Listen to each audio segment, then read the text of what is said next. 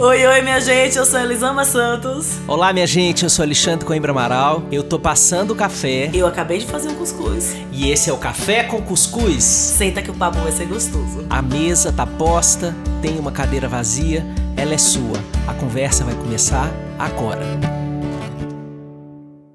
Olá, olá, minha gente querida. Todo mundo sentadinho no seu no seu sofá, ou na sua louça, em pé na sua louça. O que mais eles amam? Fazendo esse tanto Tomando de coisa. banho. Tomando banho, enquanto arruma casa, quarentena feelings, com café com cuscuz. Esse é o nosso encontro semanal para a gente poder falar sobre a vida de verdade, porque aqui só tem gente de verdade. Eles amam de verdade, Alexandre de verdade, você de verdade.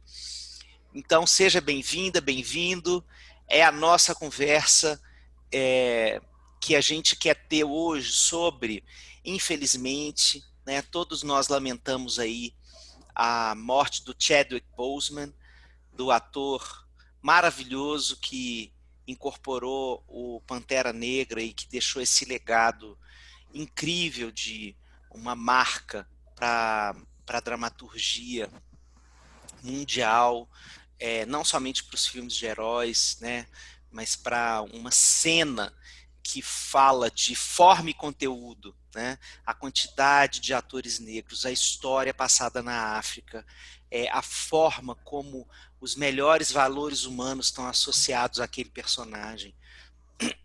Uma África potente, uma África é, visceralmente emblemática, mas que ainda precisa se esconder na sua potência, porque o mundo não saberá entender tantos, é, tantas metáforas, tantas analogias Sim. que a gente pode fazer com o conteúdo, mas a forma com que ele impactou é, o mundo inteiro. Né? Pessoas do mundo inteiro foram assistir esse filme.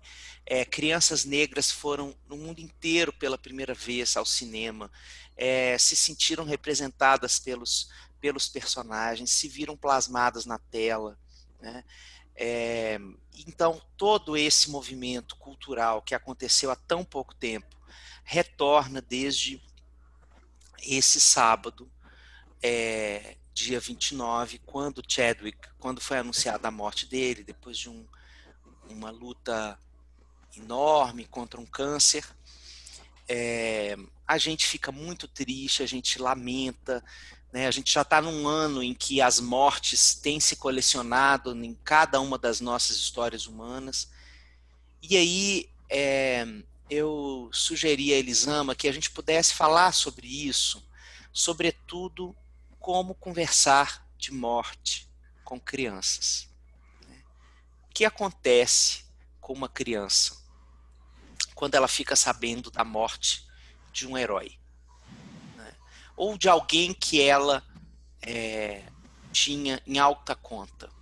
Né? Por exemplo, dentro de uma pandemia, que ela sabe que alguém, que não precisa necessariamente ser da família, mas que alguém que ela conheceu, com quem ela se vinculou, morreu.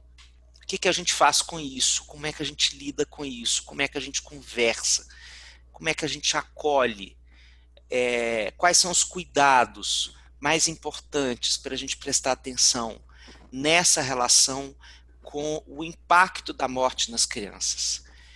Bem-vinda, Elisama. Que alegria ter você aqui, embora para falar desse tema que é da vida, que é um tema vivo em nós. É, que bom poder falar disso com você. Você é a melhor ah. pessoa com quem eu gostaria de falar sobre isso hoje. Ah, meu amigo, bom dia. Que bom estar aqui com você de novo. Que bom ter esse papo. Essa semana, nossa, a, a morte dele foi algo muito surpreendente, né? Ele já gravou os vídeos, os filmes com câncer, né? Ele, nossa, o cara, a história do cara é chocante, assim, é muito impressionante. Essa semana a gente, semana passada, a gente pintou. Eu sou a rainha do DI, né? Adoro fazer as coisas sozinha, eu e marido. E aí a gente pintou a sala, posou prateleira, botou é, uns, uns, enfeites. E eu, Isaac é viciado em cinema. Então a prateleira de cima da TV eu fiz é sua. Pode pôr as coisas, as referências de cinema que você quiser. E aí ele pegou os clássicos do cinema, né? Tubarão, bababá, etc. E aí a gente ia escolher dois quadros E um dos quais eu fiz Eu Quero Pantera Negra. Aí ele deu uma surtada. O cara ainda não tinha morrido, né? Ele deu uma surtada. Marvel! Na minha prateleira com os monstros do cinema, você quer botar o filme Marvel! E eu sempre assim, cara. tipo, parecia que eu tinha chegado a mãe. Eu, cara, mas a gente não tá falando de Marvel. A gente tá falando de uma representação do negro que não é falando das nossas dores. É que nos colocou numa representação de luminosidade, de brilho, de potência. Porque existem filmes muito significativos, e aí ele me, me, mostrou. Não, vamos olhar, olhar algum do. Ah, Spike Lee? Spike Lee, né? Spike Lee. Vamos olhar algum do Spike Lee. Tem filmes maravilhosos, tem não sei o quê, tem não sei o quê. Cara, não é isso. O Spike Lee é maravilhoso. Os filmes são incríveis, mas eu queria um que não falasse das nossas dores. Eu queria um, parafraseando Emicida, permita que eu fale não as minhas cicatrizes. Eu posso falar não as minhas cicatrizes. Eu quero botar Pantera Negra, sabe? Eu quero botar potência, eu quero botar a luz do nosso lado. Eu não quero só botar o que a gente sente, as mazelas na nossa, na nossa cor. Eu quero botar algo que. Pantera Negra, assim, Wakanda é um sonho. Eu quero botar Wakanda. Eu quero lembrar que existe a possibilidade de um dia viver em uma sociedade em que o negro é potência, que eu não tenho que estar tá me justificando, ou me armando, ou me, me preparando aqui porque eu sou menor, ou porque, ou porque os outros acham que eu sou menor. Então eu quero ir além das minhas cicatrizes. E aí, quando ele. a gente teve a notícia da morte semana. Aí eu fiz sem discussão. Vai ser ele, acabou. Tipo, valeu tanto de texto que foi. Valeu tanto de texto que fala da representação daquilo para além do Marvel. Respira, esquece o Marvel por 10 minutos e vamos ver o que está além. E aí é isso, assim, a representação de tudo que significou. E para muitas, a gente falando de morte, de falar com crianças, para muitas crianças negras, foi esse, esse olhar que a gente nunca teve, sabe? Eu não tenho, na minha infância, a referência de heróis negros. Por muito tempo, a minha heroína favorita era a Tempestade do X-Men. Hoje eu sei que ela era a única negra que tinha na televisão como heroína. Então, assim, sem perceber, eu achava que eu amava a tempestade porque ela poderia controlar o tempo e as coisas. Mas eu acho que eu amava a tempestade porque tinha representatividade. Eu, eu me via com uma possibilidade da tempestade, sabe? Do X-Men. A tempestade era única com, com que não era branca, em todo, tudo que eu via. Então, essa. essa é, hoje a gente está lidando mais que nunca por conta da pandemia com essas possibilidades de perdermos pessoas que a gente admira, pessoas que a gente ama. A gente está com um luto muito vivo dentro de nós. Né? É, existem muitos lutos que a gente está vivenciando agora. O luto de pessoas que a gente ama, o luto de pessoas que a gente admira, o luto de lugares que significavam muito pra gente. Essa semana eu escrevi um texto falando sobre não é só crianças, não são só crianças, que a gente fala, ah, mas é criança, a criança se adapta, ah, é criança, é criança. Fala, cara, uma visão adultocêntrica desta merda, vamos parar. Não é só criança, parem de achar que neles os sentimentos somem na passe de mágica, para de achar que a criança tá rindo, que ela esqueceu, que ela superou. Não é, gente. É que criança tem o poder de recalcar melhor que qualquer outro. Porque a, a vida sempre, mais uma vez, emicida. A vida sempre vence no final eu quero sobreviver, a vida vai querer sobreviver, ela vai passar, a criança vai descobrir ferramentas para parecer que passou a dor. Mas ela tá ali. E aí, quando eu escrevi esse texto, sua mãe falou, Elisama, a, a gente tem feito o exercício de criar esperanças que a vida vai seguir com a minha filha, filha única, dentro de casa, sem ver mais ninguém, sem encontrar ninguém, sem brincar com nenhuma criança.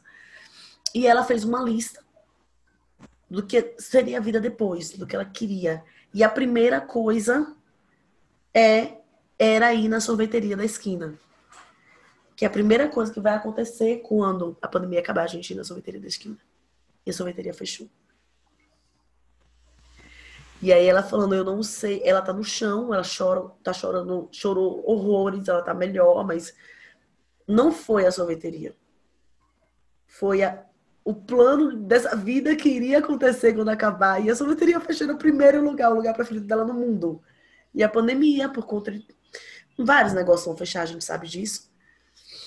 E aí é isso, a gente está lidando com as dores e tendo que lidar com dores com as nossas crianças que nem nós sabemos lidar direito.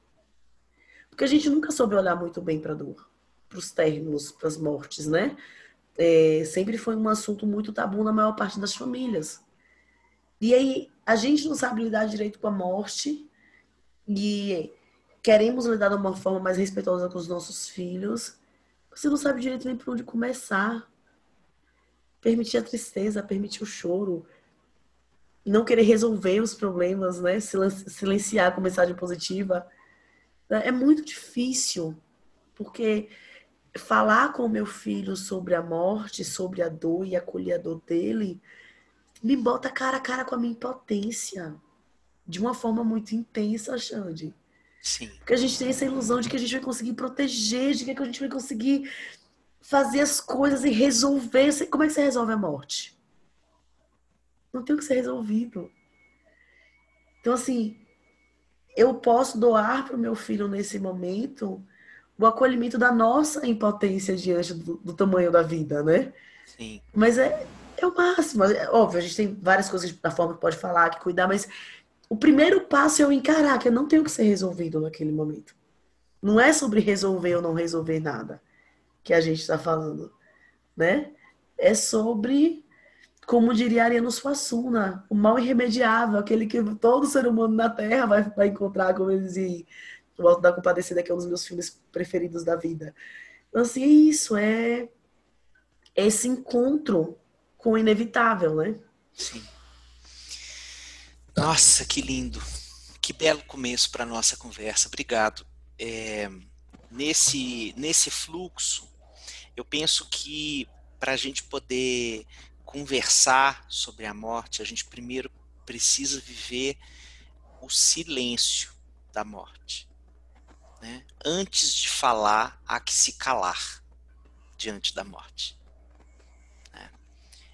É, e a gente tem pouco hábito de se calar diante da morte. Né? Porque se calar diante da morte é, é deixar o silêncio do espanto, do horror, da, da tristeza, da raiva. Esse silêncio construía alguma coisa dentro da gente. Quando a gente ia em funeral e podia abraçar as pessoas, né, é, a gente via, por exemplo, muitas pessoas que abraçavam a viúva ou o filho é, e dizia assim: força. Eu já escrevi um texto sobre isso, né? Do quanto essa palavra é mal-vinda naquele momento. Porque essa palavra convida a pessoa enlutada a não poder desabar na sua dor. A cultura inteira está dizendo para ela: por favor, não me entregue a sua dor porque eu não quero ser contaminado por ela, porque eu não quero entrar em contato com as minhas dores. Não me entregue o seu silêncio, porque eu não quero viver os meus silêncios. Não me entregue o seu luto, porque eu não quero me conectar com os meus. Né? É, e existe essa premissa de que é a partir da força para lidar com a morte que a gente consegue atravessá-la. Essa é uma premissa falsa. Porque ela é falsa na base. Porque a morte vem dizer exatamente o contrário. Vocês não são nada diante de mim. Uhum. Então não existe força diante da morte. Existe o avesso da força. Como você disse, existe impotência, existe derrota. O sentimento diante da morte é o sentimento de derrota. E ele é isso é o início da construção de uma vida depois da morte, depois que a morte passa pela nossa vida. A gente só consegue se levantar se a gente cair. Então, não é possível viver depois de um luto se você não tiver caído. Você vai passar uma vida inteira como um walking dead, como um zumbi que esteve ali prestes a viver o encontro da alma com a morte, mas não se entregou a ele. Então, é, se você que está nos escutando em algum momento se identificou com essas palavras, força, é, força guerreira, força guerreiro, é, não, nunca mais use essa palavra como enlutado, porque ela desqualifica o direito que o enlutado tem de sofrer, de estar arrasado e de pedir ajuda do mundo entregando o seu arrasamento. Não entregando a sua força, não entregando a sua resiliência. Acontece resiliência no luto? Sim, mas depois de um tempo. Depois de uma longa trajetória, você consegue ver: nossa, eu não imaginei que eu conseguisse passar por isso. Mas ninguém fica gratiluz diante da morte, minha gente a morte chega arrasando. É uma, a, a, experiência do dia seguinte, depois da passagem da morte, é a experiência de terra arrasada, é Sim. de você não conseguir enxergar um futuro. Né? Então, a primeira coisa é transformar essa nossa experiência com a morte. É, então, eu, eu convido, é, se você está vivendo aí, por exemplo, essa pergunta em relação às suas crianças, né, como elas estão lidando com a morte do Chadwick, é, e como você vai lidar e conversar com elas sobre isso, antes faça um mergulho retrospectivo, em silêncio, com você mesma, com você mesmo. Né? Como você recebeu as mortes que passaram pela sua vida?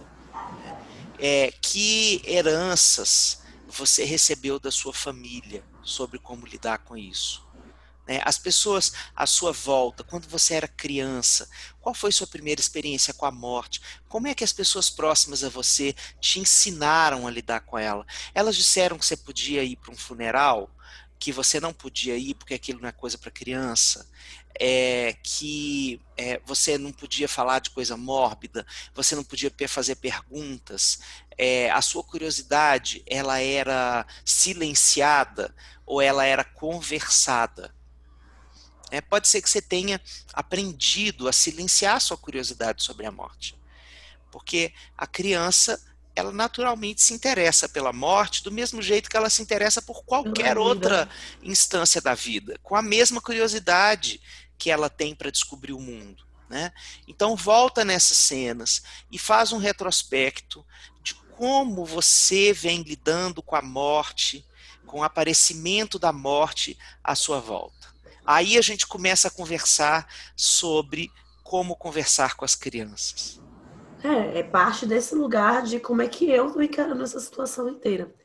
E aí você falando, eu me lembrei de duas situações, é, de duas coisas, né? Dois pontos importantes que eu quero dizer. O primeiro é de uma conversa que eu tive com o Miguel, quando ele tinha quatro anos, que foi a primeira pergunta dele sobre a morte.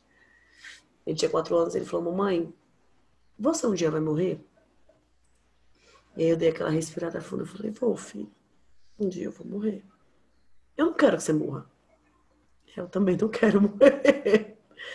E mamãe, um dia eu vou morrer? É aquela hora que você dá uma, uma dor, de, dói o corpo inteiro. Pensar, sim. cogitar, falar sobre isso. Sim, sim. E aí eu falei, vai sim, filho. Um dia você vai morrer. Eu não quero morrer. Acho que no fundo, filho, ninguém quer.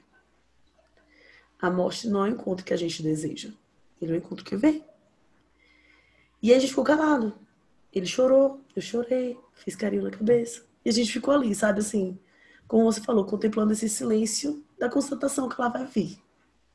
Que ela é, é o caminho, um caminho inevitável, assim, um, lugar, um encontro inevitável na nossa vida. E aí vou ler só a frase do Adriano Suassuna que eu citei, só um pedaço, que eu amo, que ele fala, cumpriu sua sentença.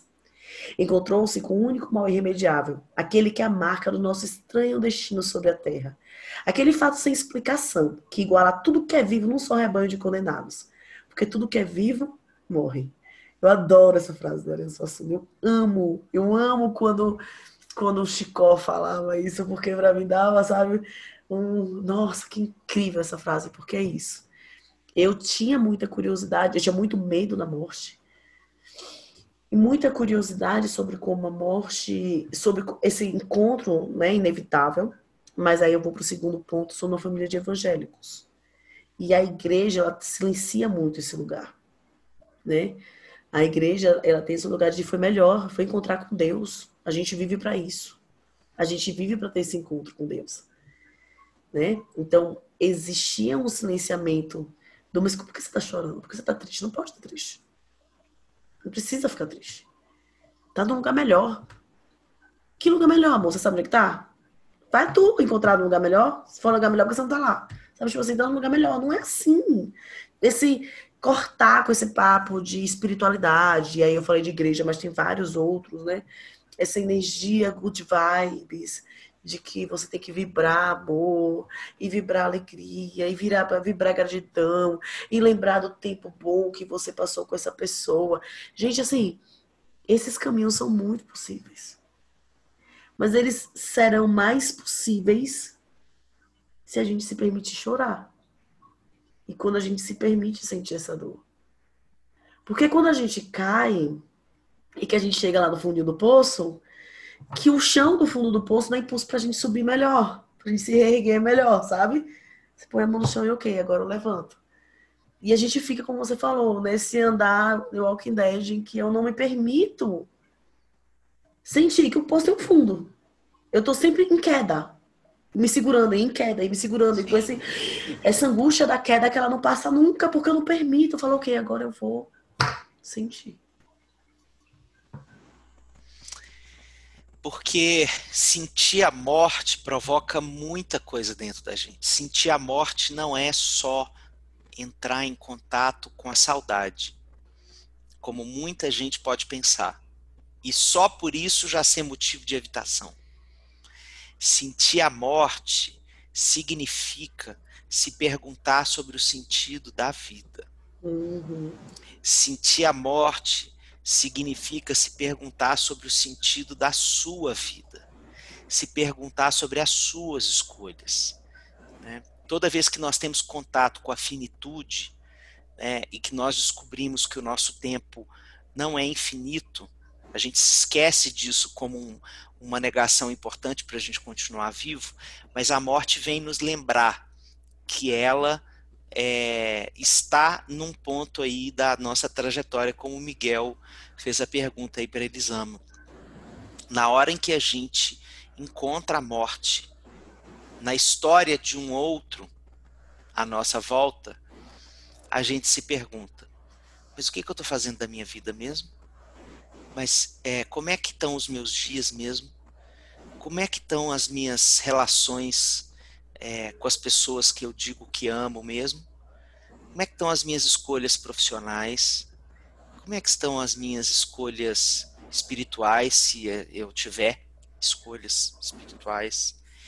é, como é que está a minha capacidade de viver conforme eu desejo, é, o quanto a minha vida é autêntica mesmo, porque quando a gente vai analisar a vida de uma pessoa que morreu, a gente se pergunta se essa pessoa teve uma existência autêntica ou inautêntica. Se ela viveu de acordo com os, os mandatos da cultura, da sociedade, da família, da religião, ou se ela conseguiu colocar o dedão dela, a impressão digital dela na própria história. Então, na hora que a gente se pergunta essas coisas todas, a gente entende que a passagem da morte é muito mais do que só a saudade daquela pessoa que se foi. Então, é, a gente evita pensar nisso por muitas coisas, porque essas perguntas que a gente faz sobre a existência e sobre as nossas escolhas, elas são perguntas muito doídas, que demoram para ser respondidas, que calam fundo na alma, que deixam silêncios profundos e demorados. Né? Então, é, é importante demais a gente poder é, compartilhar a legitimidade dessas perguntas, né? É, e você não precisa ficar com elas sozinho, né? É, são perguntas que demoram para ser respondidas e por isso mesmo você pode conversar sobre elas com as pessoas. Você pode abordar isso, inclusive trazendo para dentro da cultura familiar que foi a morte de fulano ou beltrano que trouxe para você essas perguntas. E fazer essas perguntas. Tem mais alguém aqui que está se fazendo perguntas sobre a vida por conta dessa morte ter acontecido perto da gente? Quais são as perguntas que vocês costumam se fazer? Ou por que vocês acham que a gente não faz perguntas quando a morte passa? Por que, que vocês acham que a gente não conversa sobre o impacto da morte na nossa vida? Joga essa pergunta. Joga essa pergunta no grupo de WhatsApp da família.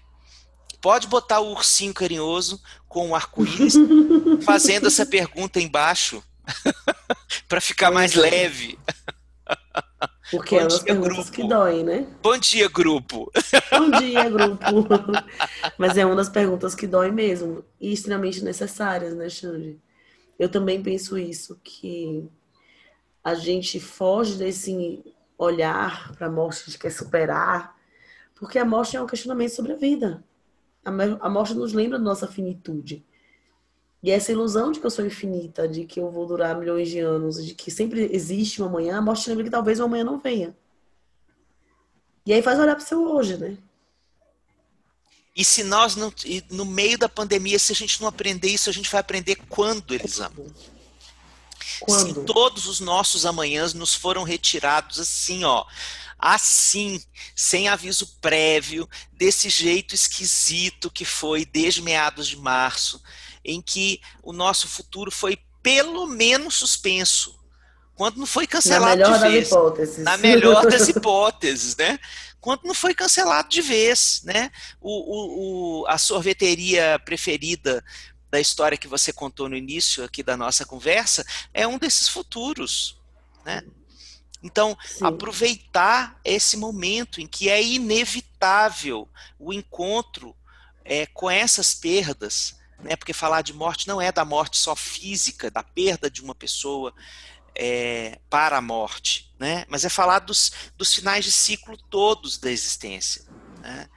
É, então, aproveitar esse, essa experiência pandêmica para a gente poder melhorar dentro das nossas casas a conversa sobre como a gente finaliza ciclos, como é que a gente termina histórias, né? Histórias que a gente acha que não tão boas e que merecem ser terminadas. Como é que a gente termina uma história? Como é que a gente é, vai lá e fala assim, não gostei desse jeito que a coisa ficou, vamos terminar, vamos. É, como é que a gente termina relacionamento? Como é que a gente. Né? É, a criança sai no meio de uma brincadeira porque ela não está gostando do jeito que a brincadeira tá, porque ela está perdendo, isso também é uma forma da gente falar de morte. É chamar a criança e falar assim, olha, não, vamos brincar até o final e depois você pode falar o que, que você sentiu e a gente vai conversar sobre é, como é que o que, que você sentiu de ter que terminar, uhum. né? É, o que, que aconteceria se você tivesse saído? Né? E agora que terminamos o jogo, é, minha gente, é, nós é vivemos uma, uma cultura que evade dos fins de ciclo.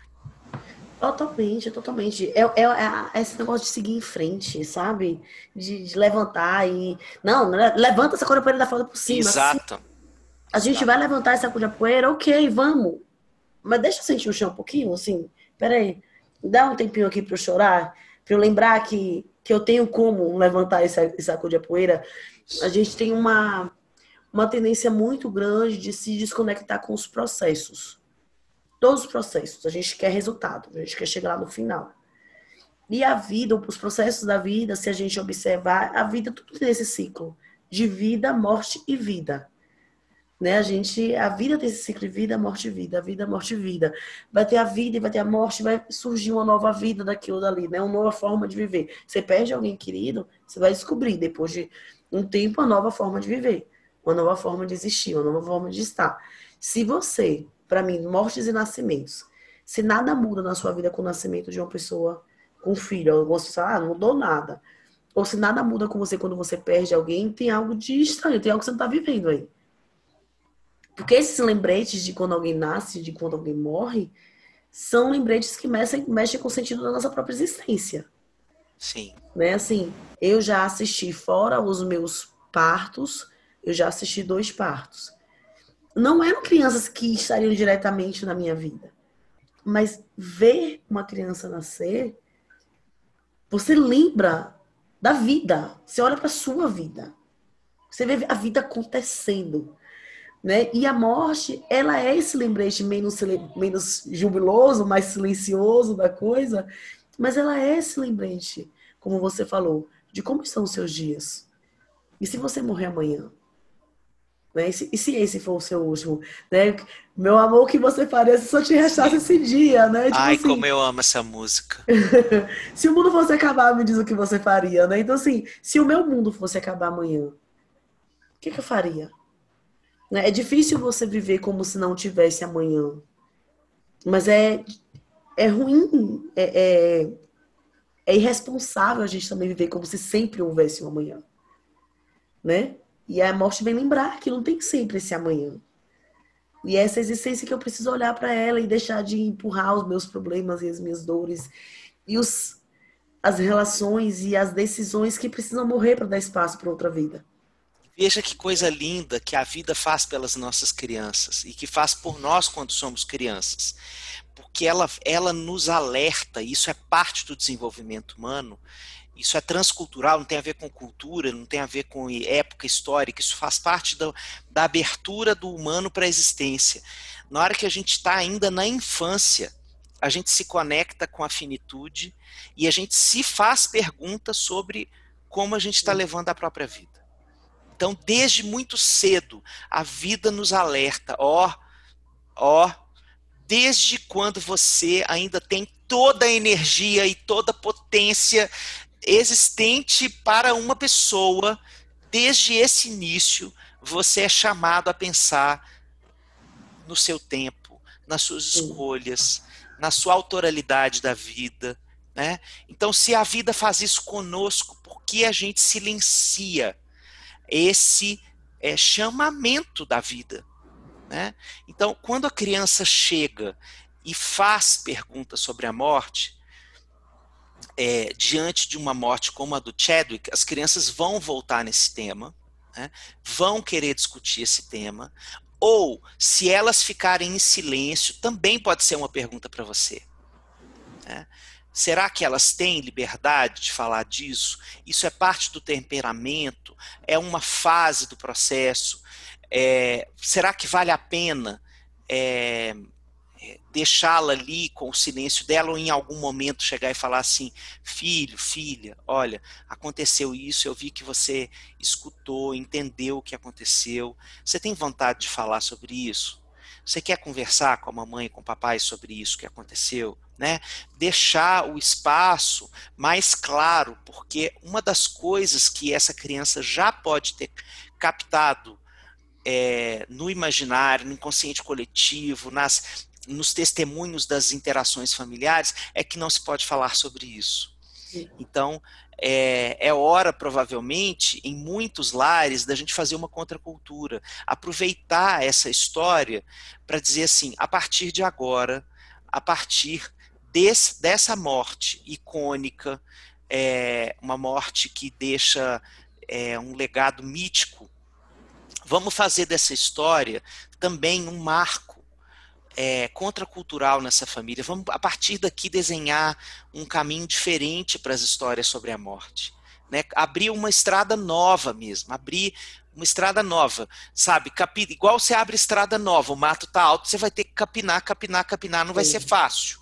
Porque o caminho natural é esse que nós estamos desenhando aqui, da evitação, do silenciamento, do fugir. Do fugir. Então, abrir uma estrada nova, para a gente poder falar sobre isso com as crianças. Né? Deixar e... essas, essas perguntas chegarem, deixar o choro chegar, deixar a raiva chegar, né? deixar o medo chegar. E se o medo chegar, você acolhe. Você acolhe. E assim, Xande, onde não se fala de morte, não se fala de vida, né? Nossa. Se eu não falo da morte, eu não falo da vida. Sim. Perceba as famílias que fogem da, da morte. São famílias que não acolhem a vida. Sim. Em toda a sua complexidade. Sim. Né? Então, assim, se eu não falo de morte, eu não estou falando da vida. Eu não estou falando, eu estou decidindo os pedaços da vida que podem ser falados. E nós temos uma cultura familiar, como você falou, de relação rasa. de sentar para falar da vida da atriz, a prima que casou com não sei quem, da, de, de falar do de fora e ficar sempre no superficial.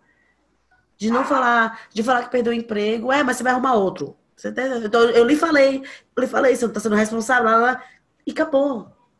E não tem o que eu estou sentindo. Não tem as minhas vivências sobre o que eu estou experimentando.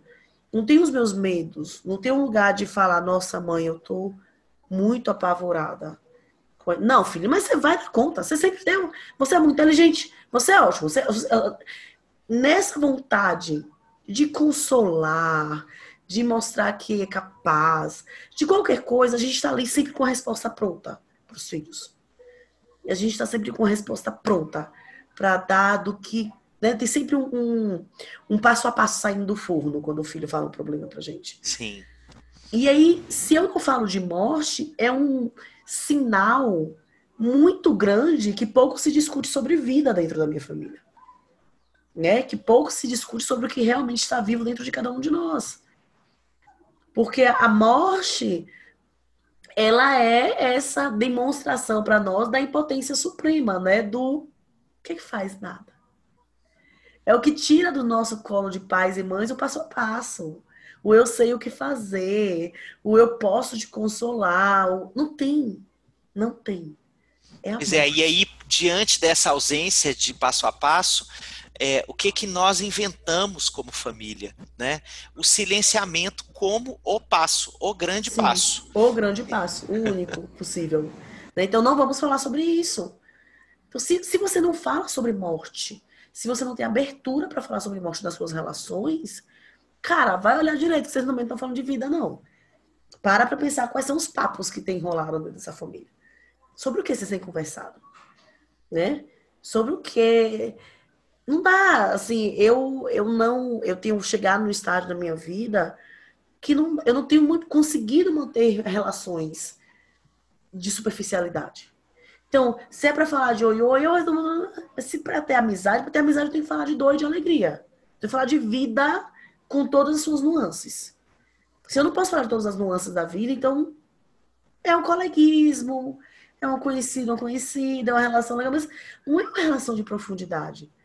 E se a gente pensa em família, nessas famílias que a gente quer construir, né, a forma que a gente quer se relacionar com as nossas famílias, se eu não permito que o meu filho e a minha filha chore a sua própria impotência diante da vida, que o meu filho e minha filha joguem no meu colo essa dor e a sua dúvida e a essa, tem essa grande interrogação que é a vida, gente. Essa merda de ter certeza que a gente insiste em ter sobre como vai acontecer amanhã, e a criança chega com as perguntas dela de e como é que eu vou saber que você não vai morrer amanhã? Você pode prometer, Xande, que você vai morrer amanhã para seus filhos? Você não pode. Então, assim, quando a criança joga essas dúvidas, a gente não quer pensar que a gente não tem controle. A gente não quer pensar de que a gente é desse tamanho diante de uma imensidão. E se a criança não tem a possibilidade de questionar a própria existência, ela fica vivendo no raso, como a maioria de nós a gente se acostumou a ver no raso da gente mesmo, porque a gente nunca pôde questionar a existência. Que é a base de eu me aprofundar nas minhas coisas, que é a base de eu me aprofundar na minha vida, que é a base de eu procurar viver com significado. É a base de eu procurar autenticidade.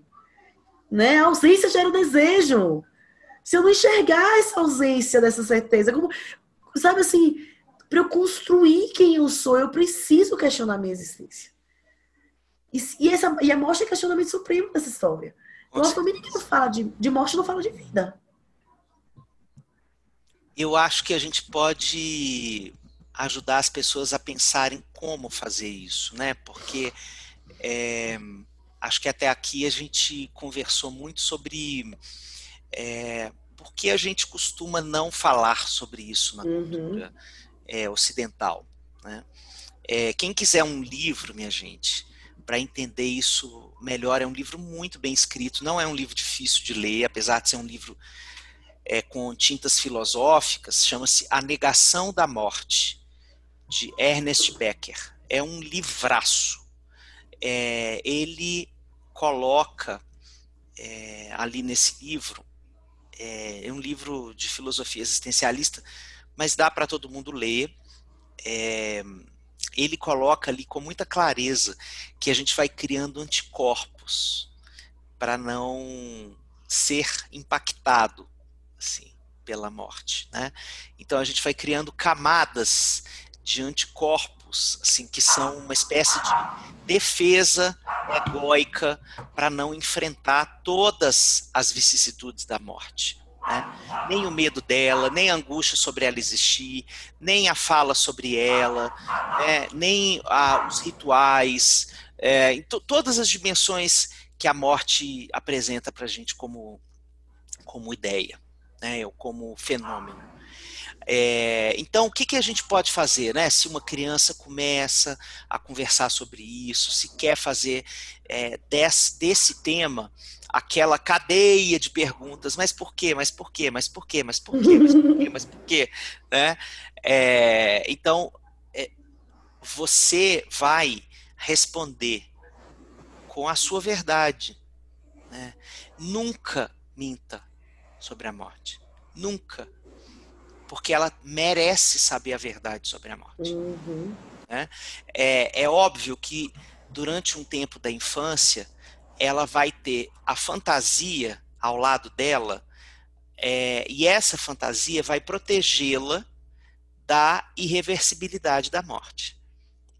Então, ela vai construir teorias da cabeça dela, da fantasia dela, mas em algum momento, inclusive da infância, ela vai entrar em contato com essa questão.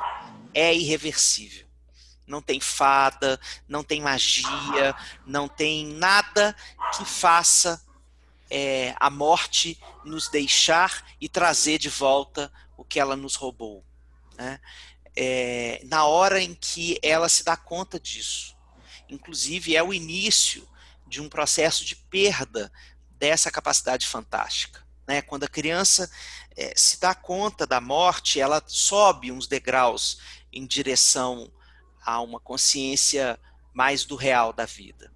É, e que também a gente pode lamentar isso. Isso é uma das mortes da infância. É uma, é uma das coisas, é uma das coisas com as quais nós adultos lidamos, né? Quando a gente percebe a criança é, é, enlutada porque não tem mais a fantasia na dimensão que ela poderia ter para ampará-la é, das suas perdas, né? Então, é, deixar isso vir, isso é parte do desenvolvimento dela, né? É, e deixar ela construir um caminho para isso. Né?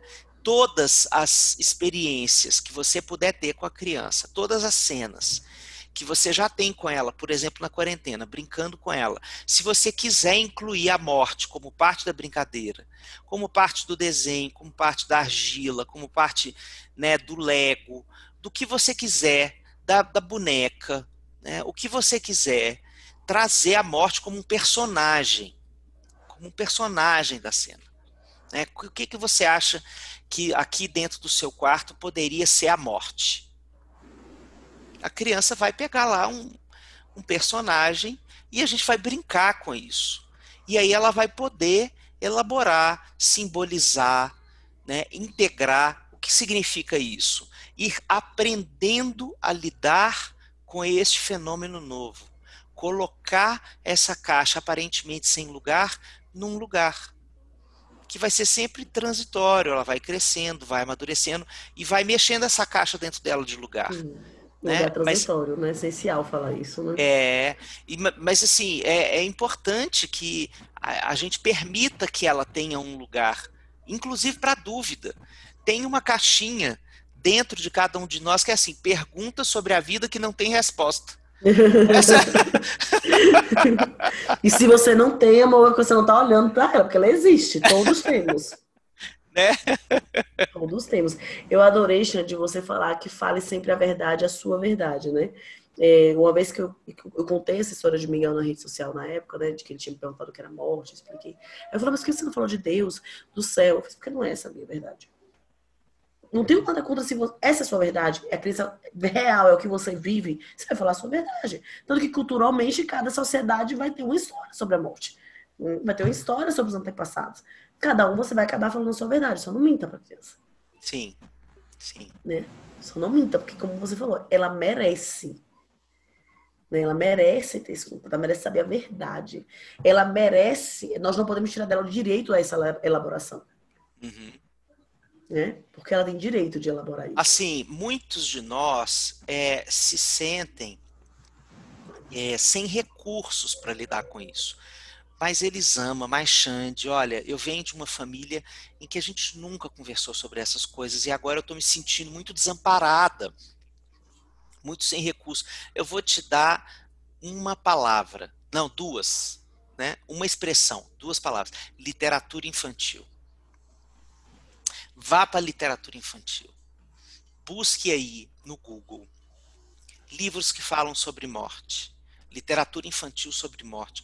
Google esses, esses, essas expressões.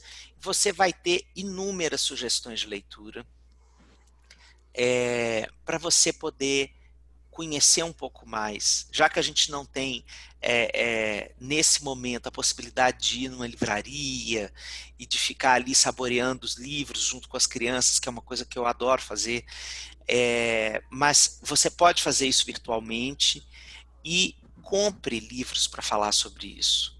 Você vai ver quantas vezes a sua criança aí vai pedir para ler esse livro da, antes de dormir. Quantas vezes ela vai pedir, por favor, vamos ler aquele? Vamos ler aquele. Eu tenho duas dicas, Xande. Um é um livro de Austin Gardner. Garden. Ai, gente, eu não sei pronunciar o nome desse povo. Que é o Através do Espelho. Uhum que é a história da Cecília, que é uma menininha que ela é, ela está morrendo, ela teve um câncer e a, a família decide. Não, não, fica tudo muito claro, a gente consegue entender ao, ao, longo do livro, sabe? Mas é um livro em que a família ela decide, a família decide não seguir o tratamento porque ela só está sofrendo e leva ela para casa. Então ela é uma menina que não sai da cama, estamos em época de Natal e ela recebe a visita do anjo Ariel. E Ariel tem a missão de atravessá-la no espelho né? Que é de guiá-la até a morte. E o livro é o tempo inteiro, como é um livro de filosofia, fala logo, então quem é religioso pode não curtir tanto, dependendo da sua forma de ver a vida, porque ele questiona né, a forma que, da existência, a forma da existência do Deus que a gente vê.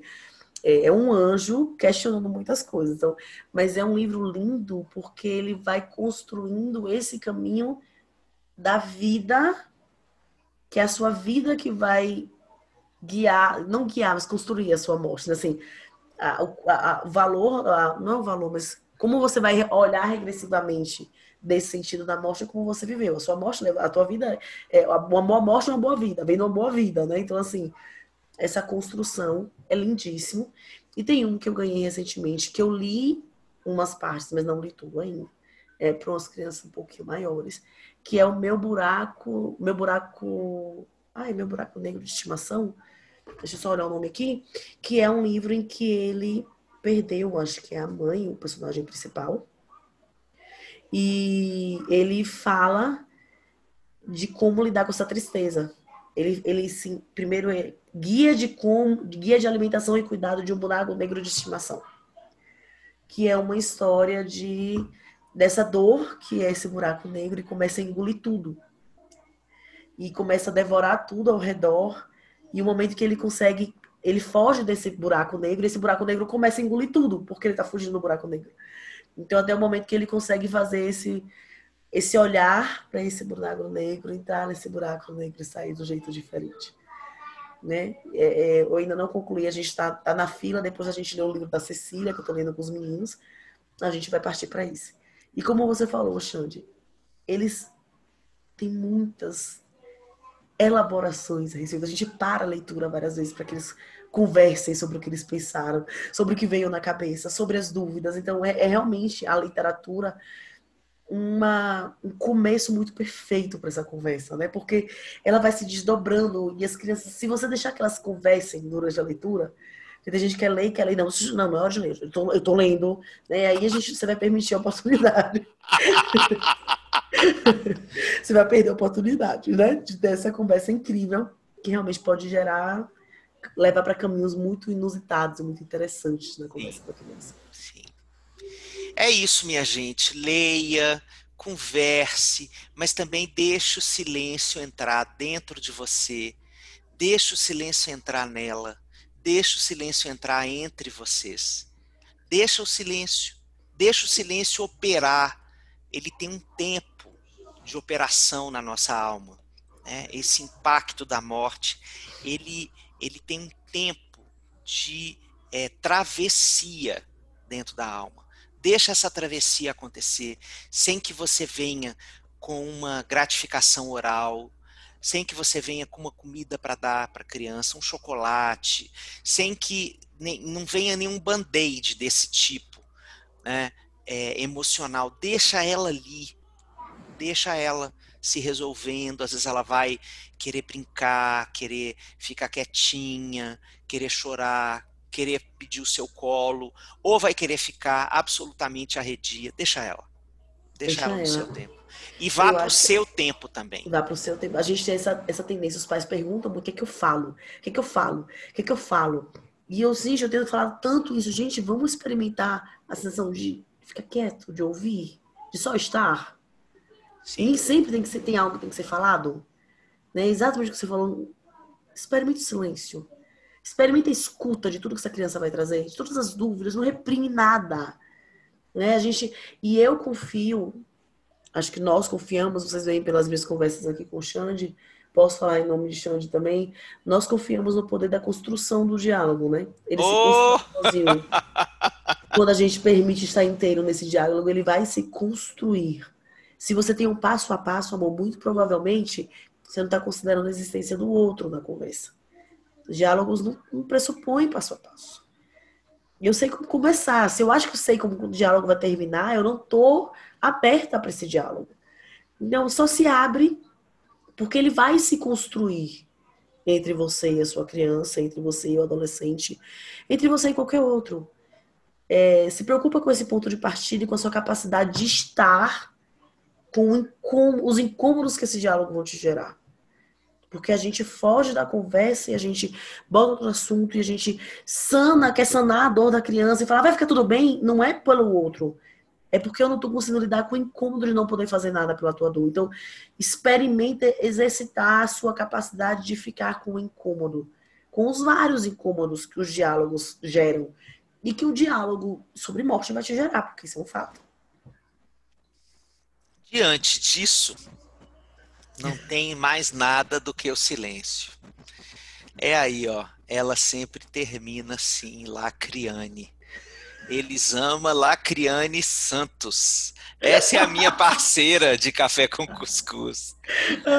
Então, eu te vejo daqui a uma semana nessa telinha ordinária aqui, porque eu queria mesmo era abraçar, entendeu? Eu queria fico abraço. fazendo meu luto, ó, fica a dica, eu fico fazendo meu luto toda vez que eu abro essa telinha, não posso abraçar essa mulher.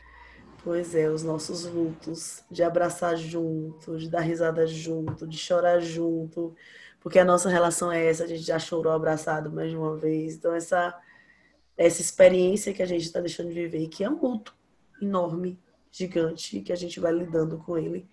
Que prazer, meu amigo, conversar. Que prazer. Ouvir, que as várias portas que você abre na minha mente. Eu sou mais inteligente perto de você. Muito, muito obrigada. Muito obrigado, muito obrigado. Olha, muito gente, obrigada. então semana que vem tem mais café com cuscuz. Se você gostou desse papo, bota ele no grupo da família, minha gente. Esse é um episódio para entrar no grupo da família, para a gente poder discutir sobre como as nossas famílias têm conversado e possibilitado a conversa sobre a morte. Vamos Esse mudar é essas episódio para isso para ir para o grupo da família, sem sombra de dúvidas. No meu canal do YouTube, quando eu termino uma mensagem, um vídeo, eu falo sempre mensagem de amor e de empatia, a gente espalha. Então é isso, espalha aí, compartilha, manda para as pessoas, porque é, são os tijolinhos aí que a gente vai usando para construir um mundo melhor. Não fica só para você, não. Isso mesmo. Obrigado, Elisama, querida. Até semana que vem. Beijo, minha gente. Até o próximo Café com Cuscuz. Beijo, gente. Até.